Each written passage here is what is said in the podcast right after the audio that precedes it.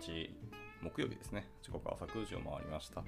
えー本日から、え9月ということで、90、11に、えー、と3分の2が終わって、残り3分の1がスタートですね。まあ、あの学生の方では、えー夏休みが終了して、今日からまた授業、講義再開みたいな人も多いかなと思っちゃい思いますけど、いかがでしょうかね。はい。おはようございます。耳のキースこと桑原です。では、本日も朝活を始めていきたいかなと思います。えー僕もですね、1ヶ月の、えー、と有給期間が終わりまして、今日からまた、えー仕事再開ということで、えー社会人に戻らなきゃいけないんですけど、なかなかちょっと頭を叩き起こさなきゃいけないのでね、あの仕事、今日はパフォーマンス出ないかもしれないですけど、はい、まあ朝活はいつも通りやっていきたいかなと思います。で、今日はですね、タイトルで、ちょっと長かったんで、えっ、と、かつ、割愛じゃないわ、あの、はしょってますけど、えー一つ目の記事は The Impact of Removing jQuery on Our Web Performance ですね。はい、まあ、昨日読んだ、あのなんです。えー How and Why We Removed jQuery from gov.uk ですね。の、えー続きの記事ですね。これなん、どれぐらいパフォーマンスの改善だったのっていうところ、まあ、ここが気になったので読んでいこうと思いました。はい。で、もう一つが、えーと、Reading Better、えーと、Retaining and Applying What You Read ですね。はい。まあ、あの、読書についての、あの記事があったので、これちょっと面白そうだなと思ったので、読んでみようかなと思ってます。はい。では、えっと、早速今日も、えー記事入っていきたいと思います。で、後者の方の記事はちょっと長いので、もしかしたら今日読み切らんかもしれないんですけど、まあまあ、なので明日続けて読もうかなと思います。はい、では、えっと、入っていきましょう。えっと、大地さんとケンジさんですね。おはようございます。今日もご参加いただきありがとうございます。では、えっと、本文入っていきたいと思います。えー最初ですね、えーと、イメージデータ VS& えーコンプレスデータですね、えー画像データと、えー圧縮データの比較ですよということですね。はい、えー前述したように、jQuery ライブラリーというのは 32KB の圧縮及び、最小化、コードからまあ空白とかをのぞ取り除いて、まあ、繰り返しの単語を置き換えたものですね。とかをまあ最小化された JavaScript だけでしたと。えー何メガバイトにもなる画像に比べれば、まあ、大したデータではないように思われるかもしれません。えーしかしこれが、えー、全ての、ページに存在するとなると、まあウェブパフォーマンスの観点からかなりのデータ量に、相当することになりますと。えー昨日見た感じだと確か JavaScript が動いている、えーとページ数がなんか200以上って言ってたのでです。それの何パーセントがあの jQuery で作られてるかわかんないですけど、多分結構大多数だと思うので、結構バカにならないですよねと思いましたね。はい。でまた、えっと、画像データと圧縮された JavaScript のデータにはえ大きな違いがあることも特筆すべき点です。えブラウザとデバイスはこの2つのデータタイプを非常に異なる方法で処理します。え JavaScript はまレンダーブロッキング、えリソースとして知られていますと。えーつまり、ブラウザが JavaScript とまあ出会ったときにダウンロードされ、えー圧縮が解除され、最終的に解析され、まあ、実行されるという、まあ、多段階のプロセスを経ることになります。これはすべてえデバイスが利用可能なえ中央処理装置、まあ、CPU とえメモリー内で行われますで。これらのタスクはデバイスや接続によっては非常に時間かかり、エネルギーを消費する場合があります。まあ、この辺は皆さんも記事の通りだと思いますね。で残念ながら、この間、えー JavaScript の実行が完了するまで、デバイスの画面への実際のピクセル描画っていうのは一切、えー停止されなければなりません。まあだからブロッキングということですね、えー完了すると、ブラウザはページの残りの部分をピクセルで描き続けることができます。で画像や画像データっていうのはレンダーブロッキングしないので、まあ、追加の画像データを並行してダウンロードしながら、ウェブページの一部を描画することができます。したがって、32KB の画像は 32KB の圧縮された JavaScript よりもパフォーマンス影響がはるかに少ないんです。これはその通りですね。はい。あまあ、あの 32KB の画像は画質低いかもしれないので、まあ、サイズ小さくしなきゃいけないっていう、まあ、あれはありあるでしょうけど、まあ、サイズとか、えー、とデータ量の観点からいくと,、えー、と JS よりも画像の方が実は強いよねって感じ話ですね。でこのことは一般に、えー速度が遅く古くて安価な低スペック端末のユーザーには特に当てはまってしまいますと。でこのブログの記事の残りの部分ではこれらのユーザーに焦点を当てますと言ってます。はい。もう本当にこれ中の人が書いてるとしか思えない。中の人っていうか、あの同業の人が書いてるとしか思えないですね。政府関係者にここまでのなんかちゃんと専門家がいるのかちょっとイギリスはわからないですけど、あの少なくともちゃんとあのウェブ開発者の人がこのブログを書いてるしか思えないような文面だなと思いました。中身よく知ってるなって感じですね。はい。めちゃめちゃ上からで申し訳ないですけどね。はい。えー、行きましょう、続いて。えー最初ですね、Helping Users with Low Specification Devices ですね。はい。まあ、早速、え指定された通りですけど、低スペック端末のユーザーを支援しましょうと。はいえー低スペックのデバイスとは、えー古いノートパソコンやタブレット、また、えー 格安モバイルデバイスですね。まあ、多くの場合、え限られたデータプランの、まあ、Android デバイスであると、まあ、考えられます。まあまあそうですね。海外は Android が多いですからね。で、これらのユーザーは最も遅いデバイスを使用しているため、えー gov.uk のアクセスができるだけ早く効率的で安価になるようにするために、えー最も支援が必要になります。昨年10月、えーオフコムっていうところが、えー200万世帯が、えー固定ブロードバンドおよび、えースマートフォンのいずれかに、えー料料金的な問題を経験しているというふうに推定してますと。へえ、そんなこと言ってるんですね。ちなみにまたこれについてもあの記事のリンクがわざわざちゃんと載ってて、えー今あの、見えないでしょうけど、僕の目の前、画面にはですね、ちゃんとあのグラフまであの載ってますね。なので、この辺結構あの見てみたい方は、あの後ほど記事から追ってくださいということですね。はい。で、えっと、2022年5月における gov.uk のリアルユーザー、リアルユーザーモニタリングのデータから、えー労働時間分布のえグラフの画像というのを貼ってますと。はい。で、で同社比の、え、75%の労働時間が0.824秒で、え一部のユーザーには2.35秒という大きな労働時間がかかっていることが分かってますと。はあね。まあ、これ多分本当にネットワーク待機とか、あのパフォーマンスが低いあの端末を使われているっていう方だと思いますね。はい、でこの時点で当社がユーザーのデバイスから収集した匿名の、えーリアルユーザーモニタリング、まあ、RUM ですね、のデータから、えー、gov.uk がすでに非常に高速なウェブサイトであるということはまあ明らかになっています。まあ、そこは特筆にすべきだなという点ではありますと。で大半のユーザーにとってサイトの読み込みはもちろん1秒未満になりますが、えー分布グラフの上の図を見てみますと、えーページの労働時間が労働時間が最大2.35秒になるユーザーもいるということは分かってますと。でこれらのユーザーの、まあ、RUM パフォーマンスのデータをさらに詳しく調べると次のようになりますと。えー、とユーザーの75%はまあイギリスに住んでます。で、ユーザーの35%は Android 端末を使ってますと。で、ユーザーの画面に最初のページピクセルが表示されるまでに約2秒かかっていると。えーまあこれはレンダリング開始の指標と言われてます。はい。で、まあ、上記の統計から、これらの Android, Android ユーザーの多くは、えー CPU 速度やメモリー容量に、えー制限のある低スペックの端末を使用している可能性が高いとまあ推測されますと。で、その前提で、えー 32KB の圧縮 JavaScript を削除するとパフォーマンスにどのような影響があるのかっていうのは次のアプローチだったということですね。はいはいはいはい。まあ、少なくともイギリスの、えーっと、あれですね、あの政府サイトのデータ、統計データによるとそんな感じらしいですね。で、まあ、75%がイギリスに住んでて、残り25%人がそれでも、えーとイギリスの公式サイト、ホームページに、えーアクセスをしていると。まあ、多分旅行者とかなんかなという気はしますけど、ただ一部のユーザーで、えーとあのページのロード時間が最大 2, 2秒以上かかるっていうのは結構遅いので、確かにそういうユーザーまで全部加味して、えーと JavaScript とかのパフォーマンスを考えると、まあまあって感じはありますね。はい。で、えっと、続いていきましょ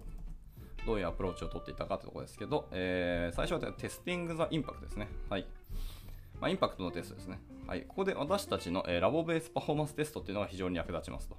だからラボベース、えーパフォーマンステストっていうことを、あのイギリスの、あのサイト開発者の人たちは使ったそうですね。えで私たちは毎日、えー特定のシミュレーション機器と、えー接続速度を用いて gov.uk のページでテストを実施しています。でこうしたテストを毎日繰り返すことで、えー gov.uk を訪れる実際のユーザーに対して私たちが行っているサイトへの、まあ、変更がどのような影響を与えるかっていうのをモニターすることができますと。で例えば、え低スペックのデバイスと、えー 2GB ですね、2G か、2G の、えモバイル接続でユニバーサルクレジットの開始ページを訪れた、えユーザーのシミュレーションでは、グラフは、えー jQuery の変更が行われた場所をはっきりと確認することができますよと言ってます。はい。まあ、2G って久しぶりに聞いたけどな。でもまあ、まだあるんですね、2G のところが。本当に低域帯ですね。はい。で、えっと、さっき言ったユニバーサルクレジットのページですね。でなぜこのユニバーサルクレジットのページ選ばれたかっていうと、えー分析データによると gov.uk で最も訪問者の多いページであるため、えーどのようなデバイスや接続を使用していたとしても、まあ、全てのユーザーにとって素早く読み込まれることが重要であるためだというふうに言ってます。はいはいはい。で、まあ、その、えー言うと、今、記事内にはまあ画像があるんですけど、えー上のグラフが示すように、えーページが画面にピクセルを、えー完全に描画するのにかかる時間ですね。まあ、視覚的に完全ってことですけど。っていうのは11.3秒から約9.4秒に減少しましたと。はい。まあ、17%改善をしたよということですね。jQuery か、えーと外すだけで。で、また、えー視覚的な完成度の向上だけでなく、ページの、えー労働時間の改善も明確に見られましたと。で、さらに下にグラフがあるんですけど、えー、とグラフからは、えーページが完全に読み込まれるまでの時間が20.42秒から、えー18.7秒後に短縮され8%を改善しましたと。でページの総労働時間が19秒から、えー17秒ちょいに、まあ、短縮されたことを示しています、まあ、全体的には9%改善したよということを言ってますね。はい。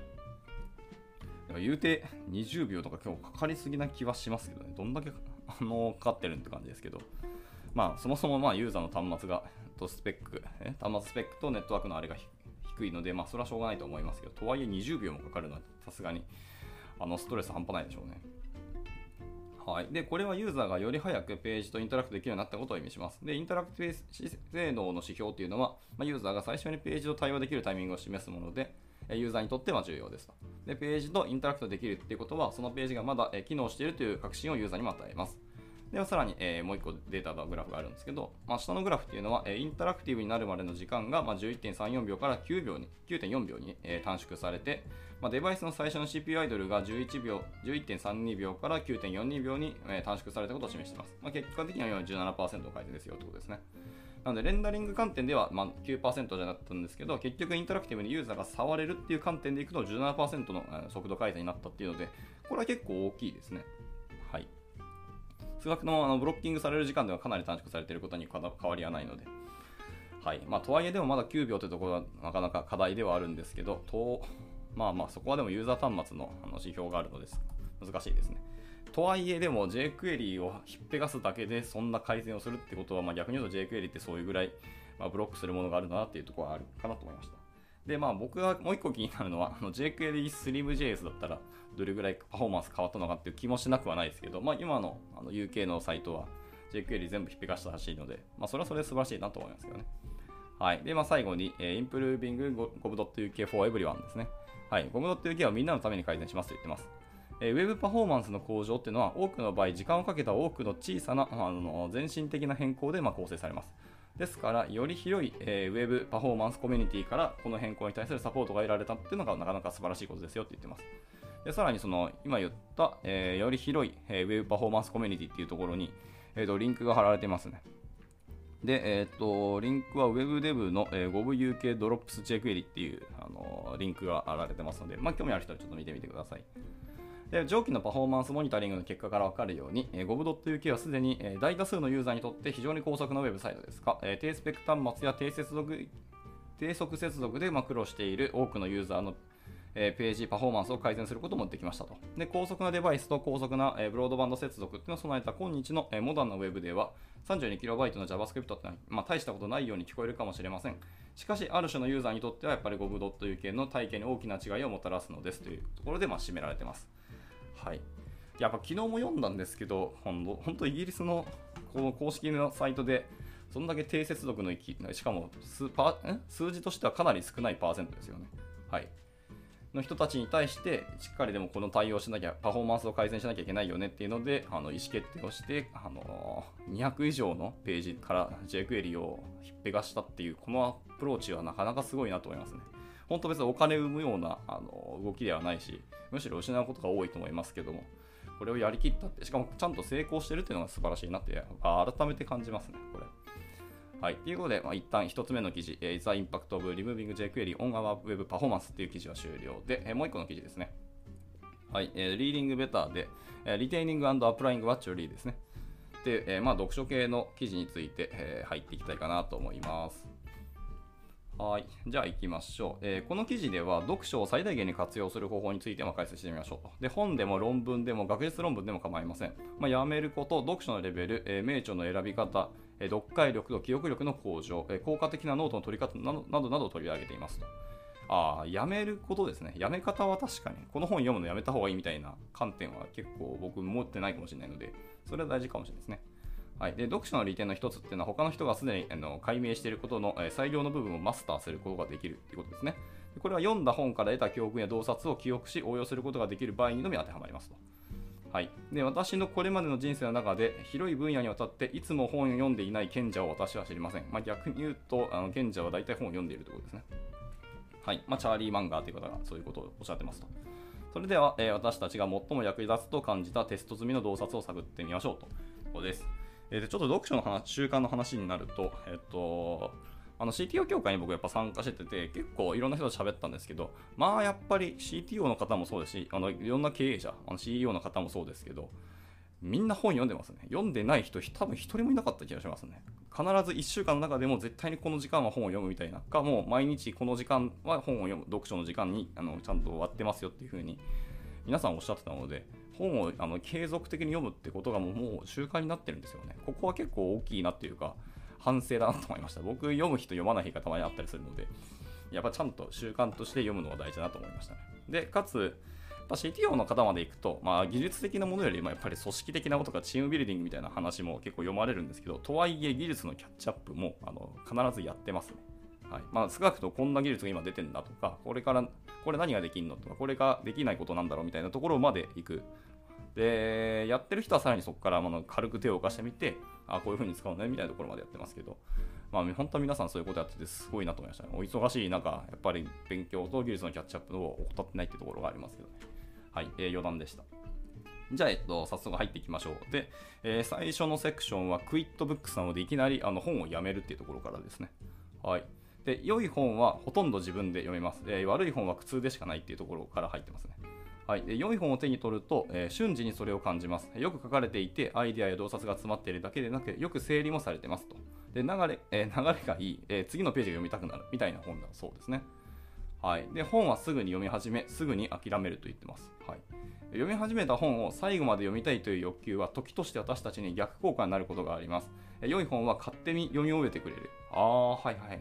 あなたはその本を手放すことができません。一方、悪い本を読み終えようとするのは、レンガを満載した一輪車で泥の中を歩くようなものです。まあもう毎回この海外の方のこの表現の仕方が本当面白いなと思いますね。はい。で、続いて、えっと、たくさんの本に目を通す、え数冊を読む、えすぐにベストのものを2回読み直すっていうところですね。はい、読書に関しては始めたものを最後まで読む必要はぶっちゃけないよと。で悪い本、あるいは何でも読むことっていうのを、まあ、罪悪感なしにやめることができると分かれば結構いろんなものが変わりますよと。で下手な本に時間を取られていては素晴らしい本を読むことはできません。えー、たくさんの本に目を通すぐに読む,、えー、読む良いものを2回、えー、読みますと。はい、えー、このこの言葉本当に大事とか2回言ったんですね。はい。というところでした。あのよくあるあの読書の格言にあの本に読まれるっていう言葉ありますよね。はい、でそれはまあ夢中になってしまうとか気づいたら読み終わってしまったっていうのは僕ちょっと違うかなと思ってて最初そう思ってたんですけどあのやっぱ読み始めた本をやっぱ最後まで読まなきゃいけないとか、えー、と読むことを義務化してしまうっていう風な観点になってる時あ本に読まれてるなっていう感じですよね。まあ、それをやめれるんだったら、えー、とやめた方がいいなと思いますし、別に全部を読む必要はないですからね。あのうちの代表も言ってますけど、本の中で大事なことって大体2割ぐらいしかないよって言ってるので、まあ、そこだけピックアップで読めれば別にいいなっていう感じですね。はい。というのが、まあ、まず最初、えー、本をやめるというところでした。えー、続いて、えー、長いな。続いては、えー、 Levels、Levels of Reading ですね。えー、読書のレベルって言ってますね。はい。えー、いきましょう。えーまあ、ページまたは画面上の、え、文字を読むことっていうのは結構簡単なことです。私たちは小学校でこの方法を学びました。え、問題はこれが私たちが読むことを学んだ唯一の方法であるということです。ああ、確かにね。言われてみればそうかもしれない。読むものによって読み方を変えることはより理にかなっています。すべての本を同じ強度で読む必要はありません。えざっと読むに値する本もあれば、全神経を集中させるべき本っていうのもありますと。でどの程度の労力をかけるかは、え何を読むか、なぜ読むかに、え結構関係しますねと言ってます。で、えっと、リーディングレベルですね。えーでリーディングレベルですけど、読書に対する4つの異なるアプローチというのを提供しています。え最も簡単なものから最も難しいものまで今一応提供してますと。で、ほとんどの時間はレベル2と3の間に費やされますよと言ってます。でちなみにそのリーディングレベルですけど、別でなんか、えーと、記事のリンク貼られてるので、まあ、後ほどこれもツイートするので、興味ある方はちょっと見てみてください。えー、How to Read a Book っていう本の読み方についての、えー、記事がまた別で貼られてるそうですね。貼られてますね。はい、じゃあ行きましょう。で、まず1つですね。レベル1ですけど、レベル1は、えー、 Reading on、じゃあ、 Reading to Entertain ですね。えー、小学校で習う読書のレベルだと。はい。で、レベル2は、えー、 Reading to Information ですね。えーと、表層的な見方。まあ、ざっと読んでどんどん読み進めて本の雰囲気をつかんで、あの要点をつかみましょうと。はい。で、3つ目ですけど、えー、 Reading Understand ですね。はい。えー、どこだ？え読書における、え真の主力というかメインですね。じっくりと読み込んでいく読書というのがこれだと言ってますね。で、ラスト、え Reading to Master ですね。え、あるテーマについて1冊の本を読んだだけでは自分の知識に多くの盲点がある可能性があります。同じテーマについて様々な本や記事を読み、え、矛盾点を見つけ評価し意見を述べるのが、え、 Synops Reading だと。 Synopsis Reading ですね。失礼しました。はいはい。Synopsis。あの、まあ、脳のあの脳神経の話に結構似てるやつですね。はい、で読むのは結構大変な労力が必要になりますけども、その労力をどこに費やすかによってやっぱ最高のリターンを得ることができるんですということで、一応締められてますね。はい。まあ、やっぱそうですね、 Reading、レベルでいくとやっぱりインフォメーションと,、えーと、 Understanding だからやっぱレベル2とレベル3ああたりだなとやっぱり思いますね。はい、ガンガンあの乱読ですかね多読とか乱読をするレベル2の読み方か、えー、しっかり、えー、読むっていうところですねあのレベル3のところですねじっくり読み込んでいくっていうところ、まあ、この辺がやっぱり時間を取られるのは確かにそうかもしれないですねで、まあ、レベル4までいくともはや読書というかあの研究に近い感じはありますけど、まあ、でもそこまでいける人はさらに、まあ、深みまでいけるんだなというような感じはしますねはいで今のが、えー、っと Levels of Reading でした。で続いて、えー、 Speed Reading ですね。はい、読書速度です。はい、えで読書スピードっていうのは、え、虚栄心の強い指標ですと、もうバッサリ言ってますね。であなたがどれだけ早く読んだか、えー、昨年何冊読んだかなんて誰も気にしてませんし、えー、現実の世界では何を吸収し何に応用するかが重要なのですと。読む価値のあるものを見つけるために広く目を通す、えー、そしてゆっくりと深く読み込む、えシンプルだが簡単なことではやっぱないですよねっていうふうに言ってます。はい、でこれもね、やっぱ思います。あのなんだっけ、なんだっけ、えー、速読。速読ですけど、僕一応速読を勉強したことはあったんですけど、まあ、僕はできなかったんですねあ。あんまり相性悪かったっていうのがあるんですけど、あのなんでしょうね。まあ、理解はできるし、頭には入るけど、まあ、それをなんかちゃんとインストールできたかっていうと結構疑問な感があって、まあ、難しいなと思いますね。人によって全然できてると思うんですけど、読むことが目的になっちゃう人もいらっしゃったりするので、なんか微妙だなと思いました。で、あとなんか誰かがおっしゃってたんですけど、僕この格言好きで、あの例えば本を1000冊とか、あの自分がもうか時間の許す限り読み切ったとしましょう。で、その時に残ってるものがあの知識だっていうふうに言ってるので、結局はそこが重要なんですよね。3冊読んで3冊分のあの知識が全部丸って入るのと、1000冊読んで結局3冊分しかあの入らない人もいたりするので、どっちにしろあのアプローチとして一緒ですよねってことなので、何が自分の中に残ったかっていうことがあの大事だよってことは言ってましたね。はい。でさらに、え、ー、と、弁護士の方とか、あのめちゃめちゃ読書してるんですけど、それあのいろんなあの社会の事例だったりとか、あの事象に対してあのいろんな事件が起きるので、それに対して弁護をしなきゃいけないから、とにかく知識量が大事らしいんですけど、弁護士の人って本当に1日に3、4冊平然と本を読むんですよね。人あの人によっては年間万万の単位でいくぐらい本を読むらしくてですね。だから本当そういう人たちと比べると、まあ、読書スピードなんてたかが知れてるなっていう感じはしました。はい。まあ、それよりもやっぱり何を得るかってところが重要ですよね。で、なおかつでも読み方はやっぱりあるので、まあ、全部読み切らなくてもいいっていうさっきの話と、まあ、いろんなことを加味して自分の中で一番学習ができる読み方っていうのを探していくのが結構大事かなと思いますね。これは勉強方法にちょっと近い感じがありますけど。はい。では続いていきましょう。えー、続いてはですね、Choose Great Books なので、まあ、優れた本を選びましょうというところですね。はい、で読書読書から得られるものを向上させるには、まあ、優れた素材を選ぶところから始まります。え家の中がガラクタだらけだと、まあ、健康的な選択ができないと同じで、まあ、時間が経っていない本からは、えー、優れた知見を得ることはなかなかできないかもしれないですねと言ってます。で多くの人がそうであるように、まあ、あなたも自然と新しい本に惹かれることでしょう。で新しい本には、まあ、色気だったり、マーケティングだったり、まあ、そして、まあ、砂糖でコーティングされた嘘が溢れていると。まあ、砂糖で溢れたコーヒー飲みたいかというとちょっとあれですけどね。はい。で、まあ、一部の新刊本は価値があるかもしれないが、まあ、大半は数ヶ月で忘れ去られるでしょうと。で、時間が読む価値のある本とざっと読むか無視すべき本かというのはやっぱ選別してくれます。もしどの新刊書が、えー、素晴らしく、どの新刊書がそうでないかというのを見分けることができないんであれば、時間が解決してくれますし、時間がその本を選別してくれますと。で、時間が有効なものとそうでないものを選別してくれるので、えー、長続きしない本に、まあ、時間を浪費する必要はないよっていうことですね。はい、なんか忘れられたような本であれば、まあ、ざっと読むだけでいいよってことですね。で、新しい本で必要なもの、まあ、スキルアップだったり、レシピだったり、まあ、例えばプログラミング言語だったりっていうのは、ほとんどオンラインで見つけることができます。いや、これは、耳の痛い言葉ですね。かつ、あのプログラミング関係に関する書籍って、あの、やっぱ、ライブラリとか言語が出てから書籍が出るまでってめちゃめちゃラグがあるんですよね。はい。書き書き終わったとしても、そこからあの出版社の構成だったり何やらかんやらがあって、やっと実際に本が出ましたので、ほんまに時間かかるんですよ。で、さらにですね、これあのー、出版業界のあるあるなんですけど、物理本よりあのデジタル本の方が時間がかかるんですよ、これは実は。で、だから物理本の方がみんな早いし、あの人件費も安いんですよ。まあ、もちろん紙代はかかるかもしれないってみんな思うかもしれないですけど、人件費がやっぱ高いらしいです。なので、ラグがあるんで、まあ、そういう系はやっぱりあのオンラインで公式サイトから学ぶ方が多分いいかもしれないですね。はい。ちょっと余談でした。で、えっと、読書読書時間っていうのはやっぱ限られていて、え時の試練に耐える知識に向けられるべきですと言ってます。で、新しいものを読む機会損失っていうのは今まで読んだ最高の本を、え再読することになりますと。で古い本を読め、最高のものを2度読む、はい、この方法は誰もが話題にしている最新のベストセラーを読むよりも色気がないように思えますが、そうした本の大半は時間の試練に耐えられなくなるものだというふうに言ってますと。はいまあ、結局、名著って言われるものを読みましょうと。で、名著っていうのは時間が、えーと、選定してくれるので、そこを気にしてくださいということでした。はい。というわけで、えー、とですね、30分になったんですけど、記事の残りをざーっと今見てるんですが、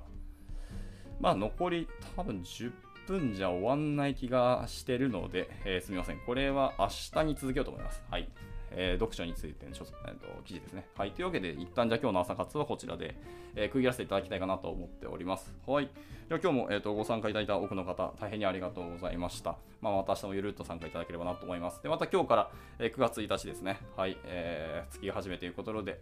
あの気持ち切り替えてまた皆さんも頑張っていけたらと思いますし、えー、僕も社会人復帰するので、えー、なんとか頭を叩き起こして頑張っていきたいかなと思います。では終了します。お疲れ様でした。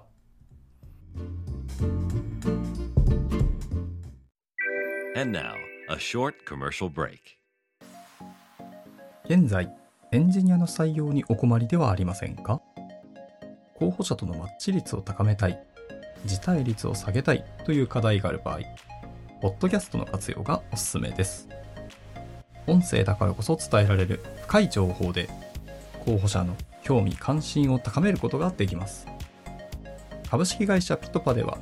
企業の採用広報に役立つ、ポッドキャスト作りをサポートしています。気になる方は、カタカナでピトパと検索し、X またはホームページのお問い合わせより、ぜひご連絡ください。